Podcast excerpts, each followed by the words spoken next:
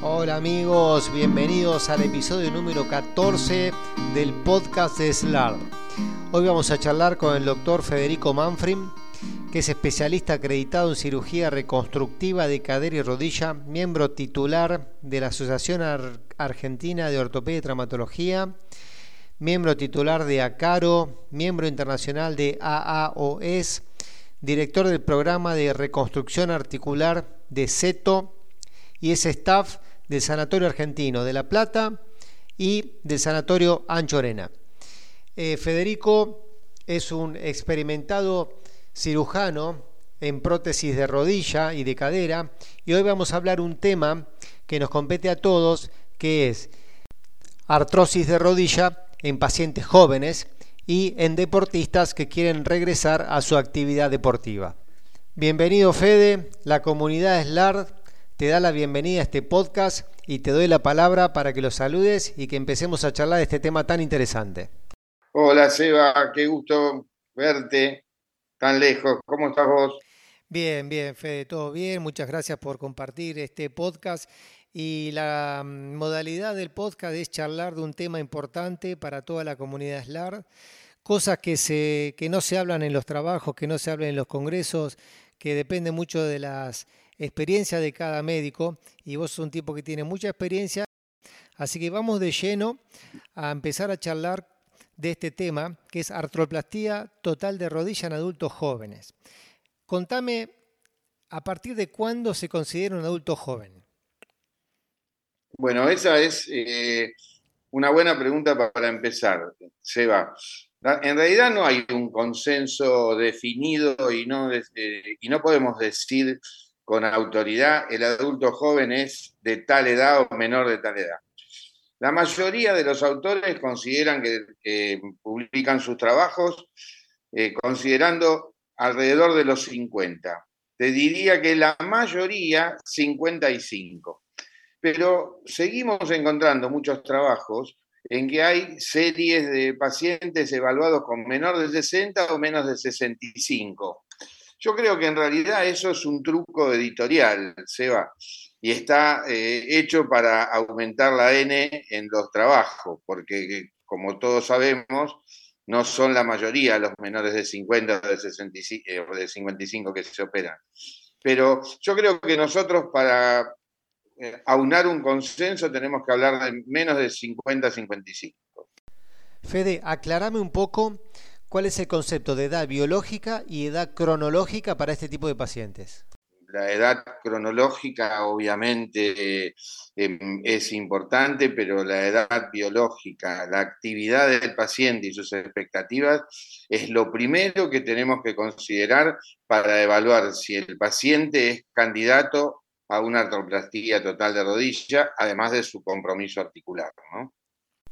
Te voy a plantear un caso específico que habitualmente los médicos vemos en consultorios, que es un paciente joven que sufrió una lesión de ligamento cruzado, le realizaron una plástica de ligamento cruzado, menisectomía y hace muchos años de evolución. Actualmente presenta una artrosis de rodilla evidenciada con radiografías, dolor y sintomático. ¿Cómo encarás el tratamiento o los diagnósticos de este paciente?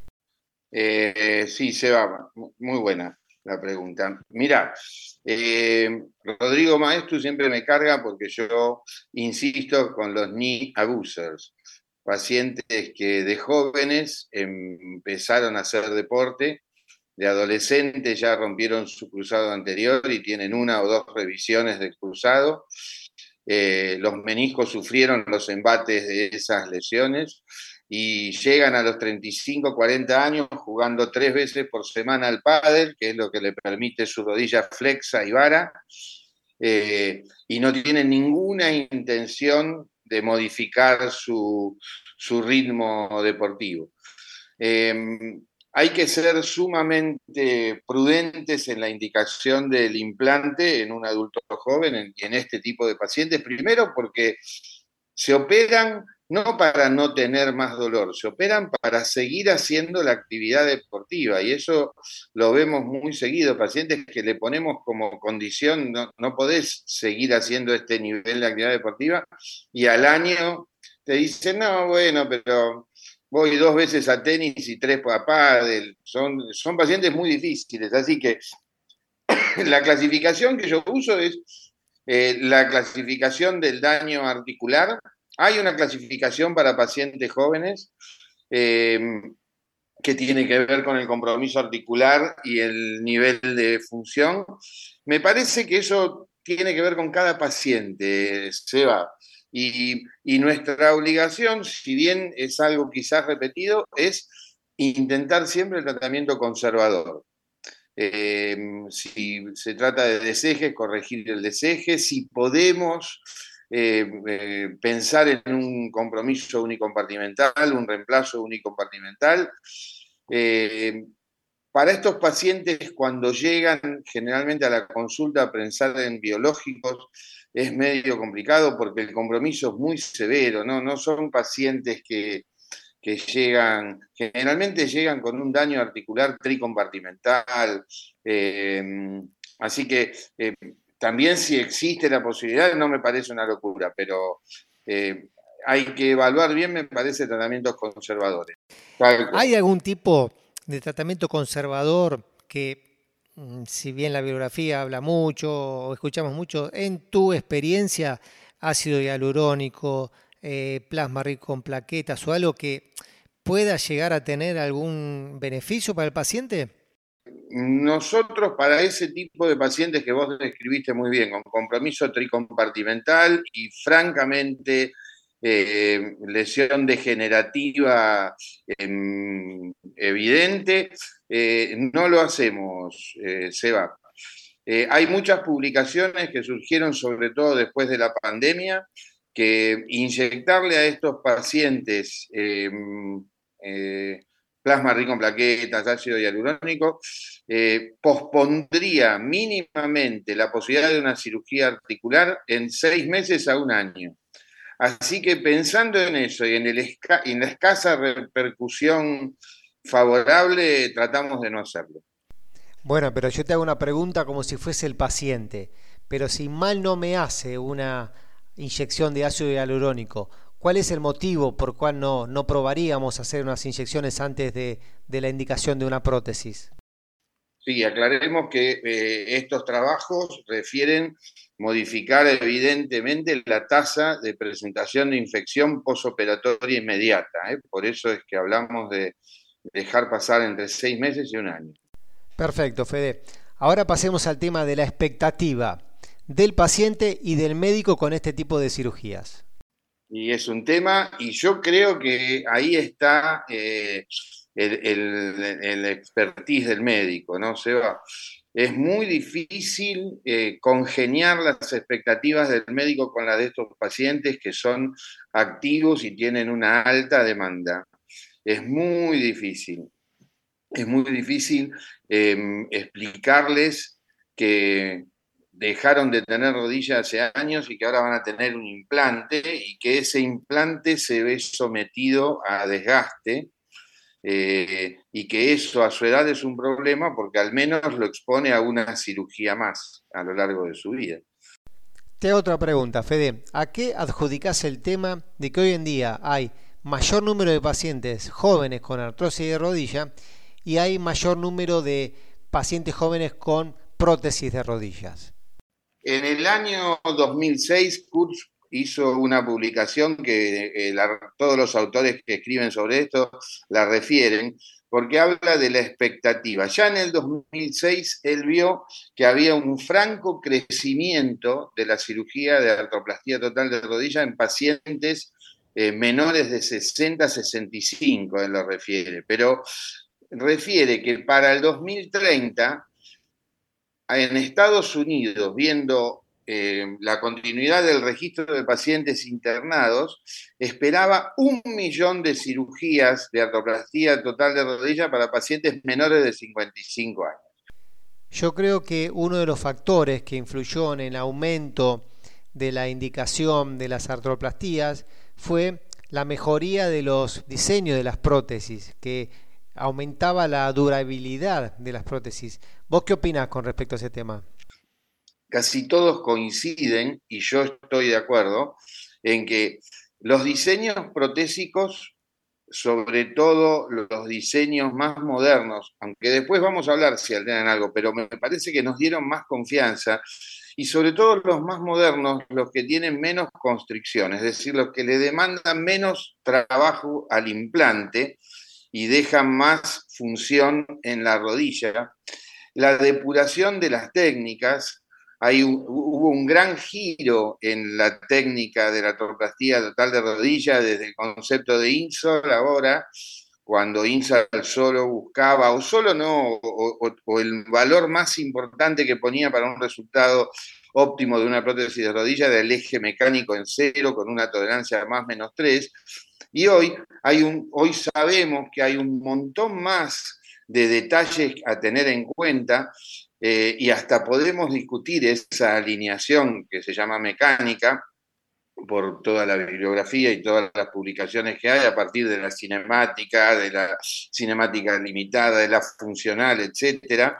Eh, así que hoy hay un montón de parámetros más que son sumamente importantes y que nos dieron seguridad. Por otro lado, la aparición de los asistentes de cirugía, como la navegación, la robótica, el aporte grande que nos dio la computación en la mayor seguridad del eje y la mayor conformidad en cuanto al balance ligamentario, permitió que las rodillas tengan un mejor funcionamiento. Pese a eso, pese a eso, sabemos que hay alrededor de un 20% de nuestras rodillas que van a estar disconformes con el resultado. Perfecto, Fede. Bueno, tengo otra pregunta. Cuando yo entré en la residencia, hace más de 20 años, había un corte entre osteotomías y prótesis de rodilla que era alrededor de los 65 años. Eh, hoy en día, ¿qué lugar le das a la osteotomía? Y si vos me podés decir si hubo algún cambio con respecto a las indicaciones en pacientes que anteriormente se hacían osteotomías, hoy se puede hacer una prótesis de rodilla o viceversa. ¿Qué lugar le das a la osteotomía? Y si te parece que sigue siendo una indicación muy buena para el paciente. Eh, no, no, Seba. Eh, yo soy absolutamente conservador yo si tengo la opción de hacer una osteotomía a mi paciente, se la propongo. Eh, yo siempre prefiero la cirugía conservadora por la artroplastía, pese a que lo que más hago son artroplastías. Eh, pero, sí, em, pero sí estoy convencido que hoy eh, la expectativa de una artroplastía total de rodilla mejoró muchísimo y, no es más como nosotros lo escuchamos, eh, no, sos muy joven, tenés que esperar 10 años, y el paciente venía a la consulta 10 años después con un varo severísimo, con una insuficiencia ósea, con un compromiso ligamentario severo, y todos sabemos que el resultado de esas artroplastías no es el mismo. Te preguntaba por lo que dijiste anteriormente, que en Estados Unidos está aumentando el número de prótesis de rodilla y yo creo que hoy en día están cambiando un poco las indicaciones para pacientes jóvenes, directamente se decide hacer una prótesis en lugar de hacer un tratamiento conservador con una osteotomía. Como sabemos, la escuela americana, Seba, no hace mucha osteotomía, no son muy... Mm. Hay, hay, hay una pequeña, hace hace unos 12 años, 15 años, Mark Pagano publicó en la Mayo una estadística importante de osteotomía tibial alta, pero si uno busca en la literatura, eh, la escuela de la osteotomía es predominantemente europea, ¿no? Sí, yo tengo la suerte de trabajar con el doctor Philippe Neiret, que es uno de los pioneros de la osteotomía, y él menciona siempre que eh, si la osteotomía tiene la indicación adecuada, es la mejor opción para un paciente eh, con deseje o con cierto grado de artrosis, ¿no? No hace falta poner una prótesis. Fede, te hago una pregunta con respecto a los métodos de diagnóstico que utilizás para estudiar a los pacientes y decidir el tipo de cirugía que necesita. Eh, el protocolo nuestro es muy sencillo, Seba. Empezamos con las radiografías, estudio radiográfico simple, frente y perfil con apoyo monopodálico, axial de rótula, y si el compromiso vemos que es un rollback eh, o un Killing Lawrence bajo, le pedimos en posición de shoes para evaluar el compromiso posteromedial del platillo y eso darnos la idea si con un tratamiento de preservación va a funcionar. Eh, indefectiblemente, si estas radiografías arrojan como resultado que vamos a pensar en una prótesis, le pedimos una pangoniometría o la telemetría, incluyendo cadera, rodilla y tobillo. Esto nos va a permitir determinar el eje mecánico y nos va a permitir tener en claro eh, la, eh, la presencia de deformidades extraarticulares y la presencia de material periarticular. Estos pacientes tienen muy frecuentemente secuelas de osteotomías, materiales eh, eh, alrededor de la rodilla, así que eso hay que tener en, claro. Si el compromiso es de los tres compartimentos y la, indicación de la prótesis surge de las radiografías, no hacemos otro estudio. No es, no es necesario eh, hacer otro estudio, no es necesaria una resonancia para evaluar un compromiso tricompartimental en absoluto. Si tenemos dudas en una osteotomía o una cirugía de preservación y una prótesis, ahí sí, pedimos una resonancia que es mucho más fina para evaluar el compromiso de los compartimentos, el estado del, menisco. El estado del menisco, me refiero no roto o sano, sino funcional o no, que como todos sabemos es sumamente importante. Eh, y pese a que la literatura no nos apoya, y esto es bastante controversial, también, eh, a ver, si es necesario, y como último estudio pedimos un centellograma, eh, buscando la hipercaptación del compartimento afectado. Si el centellograma marca un solo compartimento y es preciso, entonces eh, en los estados, en, esas rodillas que nos generan duda, insisto, ¿no? no es que sistemáticamente lo pedimos, pero eh, si tenemos duda pedimos un centellograma que nos va a informar del estado metabólico del hueso subcondral de los compartimentos. Ahora, ya tenemos el paciente estudiado, ya tenés el diagnóstico y ya decidiste que le vas a indicar una prótesis de rodilla. Hay distintos diseños, constreñida, no constreñida, qué conviene y cuál sería la mejor prótesis para este tipo de pacientes.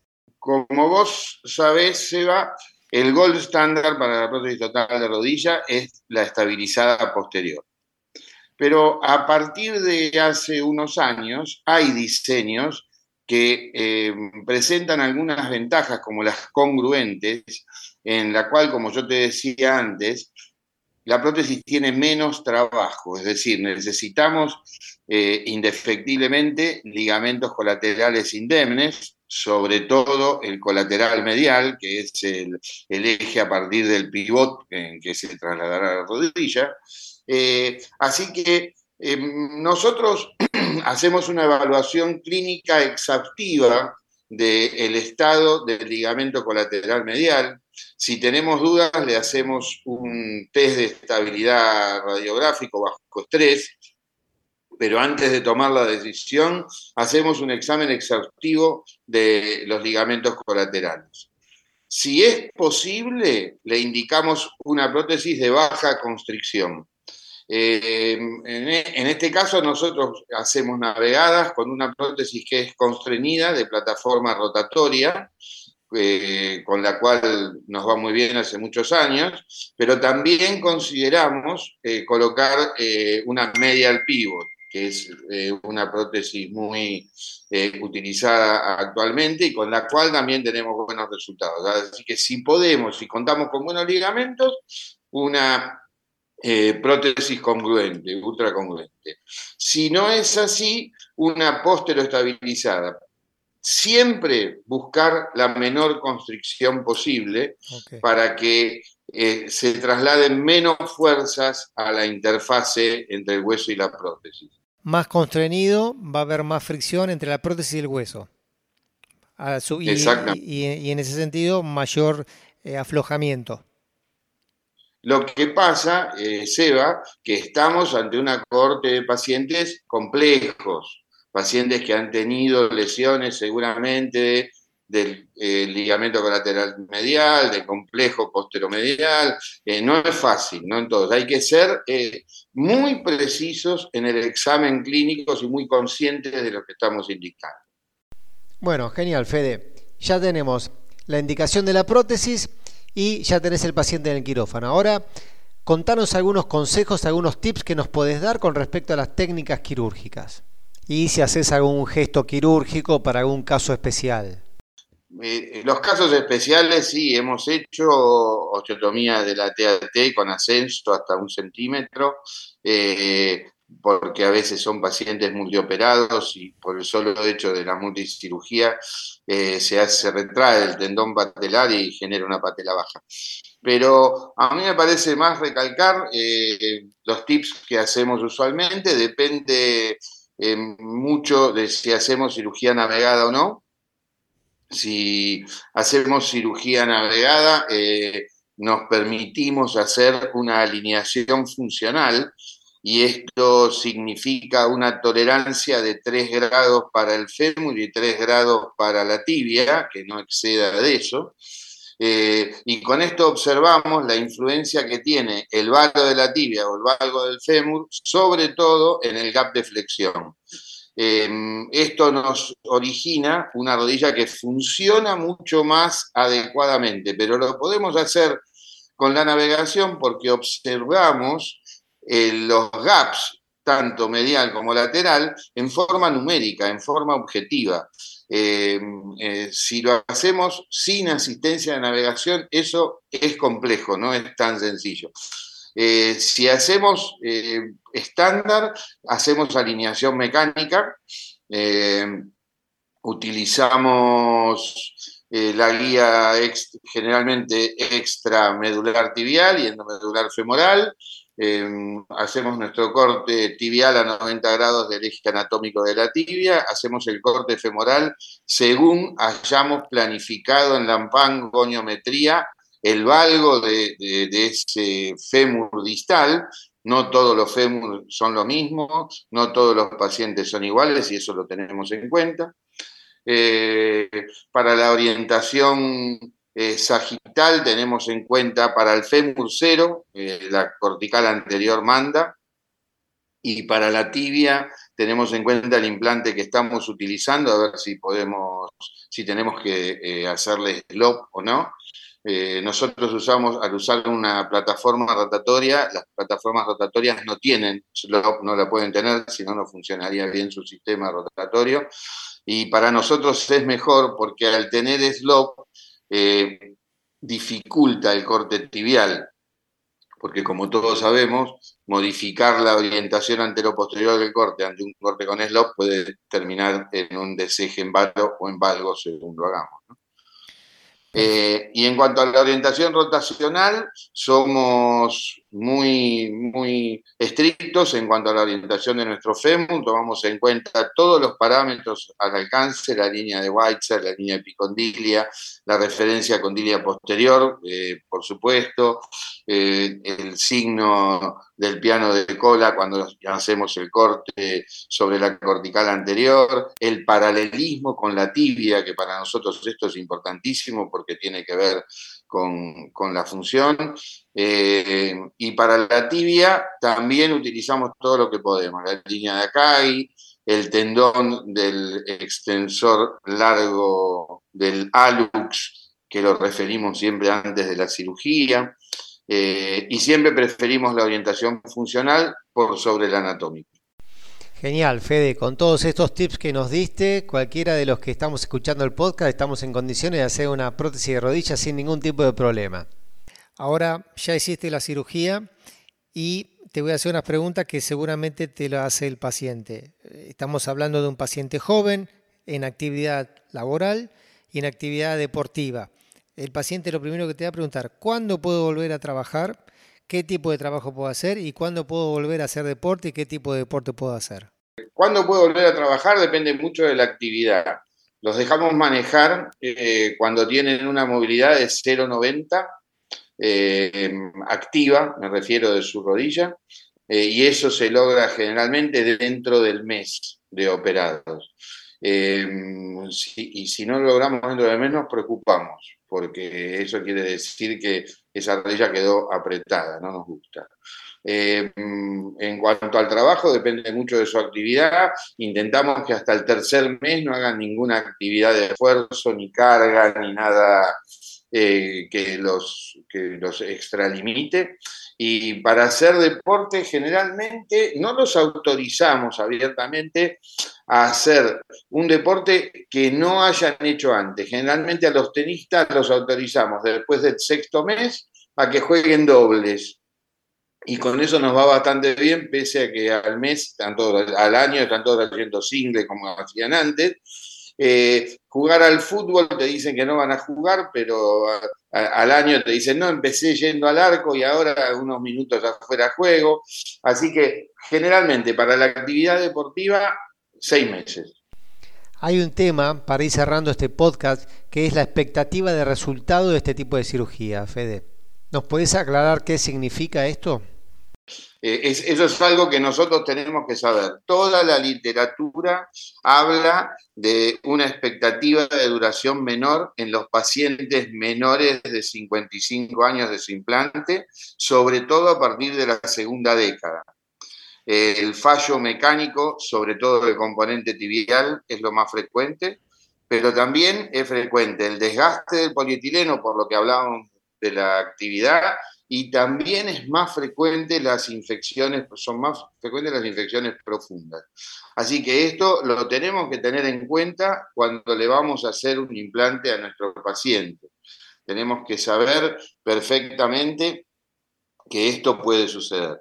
Y también estar atentos porque ahora ya hay implantes eh, vos sabés que no se puede poner eh, el polietileno muy duro, por eso se mantiene la elasticidad del, del polietileno, el componente tibial, pero ya hay estabilizados con vitamina E, que eso mejoraría un poquito la, la expectativa pero hay varios trabajos que ya hablan, hablamos de qué implantes elegiríamos, y hay varios trabajos que comparan los diferentes implantes en su expectativa. Hay uno publicado en 2015-2016, un grupo coreano que publica muchísimo, de Kim, y que comparó cinco implantes estabilizados, plataforma rotatoria, medial pivot, cinco implantes con un follow-up de 13 años promedio y no encontró diferencia no encontró diferencia. Así que eso también lo tenemos que tener en cuenta ante la indicación.